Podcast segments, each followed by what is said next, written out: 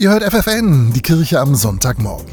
Umfragen zeigen es deutlich. Immer weniger Leute finden, dass unsere Bundesregierung einen guten Job macht. Davon profitiert vor allem die AfD. Ihre Umfragewerte steigen ungebremst, besonders in Ostdeutschland. Und das, obwohl Teile der AfD nachgewiesenermaßen rechtsextrem und verfassungsfeindlich sind.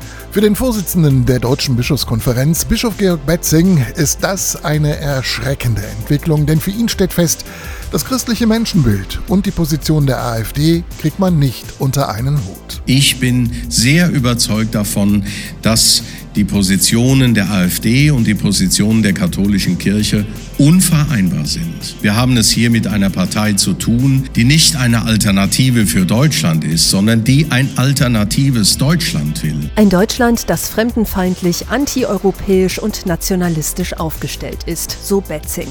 Zudem kritisiert er, dass die Partei in bestimmten Personen und Teilen extremistisch ist. Denn der Verfassungsschutz hat den sogenannten Flügel, zu dem auch der umstrittene Björn Höcke gehört, als rechtsextremistisch eingestuft. Davon können wir uns als katholische Kirche nur distanzieren und ich glaube, es ist unvereinbar, sowohl in der einen Richtung als auch in der katholischen Kirche in einem öffentlichen Engagement zu stehen. Denn die katholische Kirche will kein nationalistisches Deutschland, wie es der AfD vorschwebt. Stattdessen ein demokratisches, europäisches, weltoffenes Deutschland, das den Problemen ins Auge sieht, die wir haben. Denn gerade Menschen, die das Gefühl haben, mit ihren Nöten, Fragen und Problemen alleine dazustehen, setzen auf die AfD. Deshalb muss sich die Kirche verstärkt für die Betroffenen einsetzen, so der Bischof. Das tut vor allem und in hervorragender Weise auch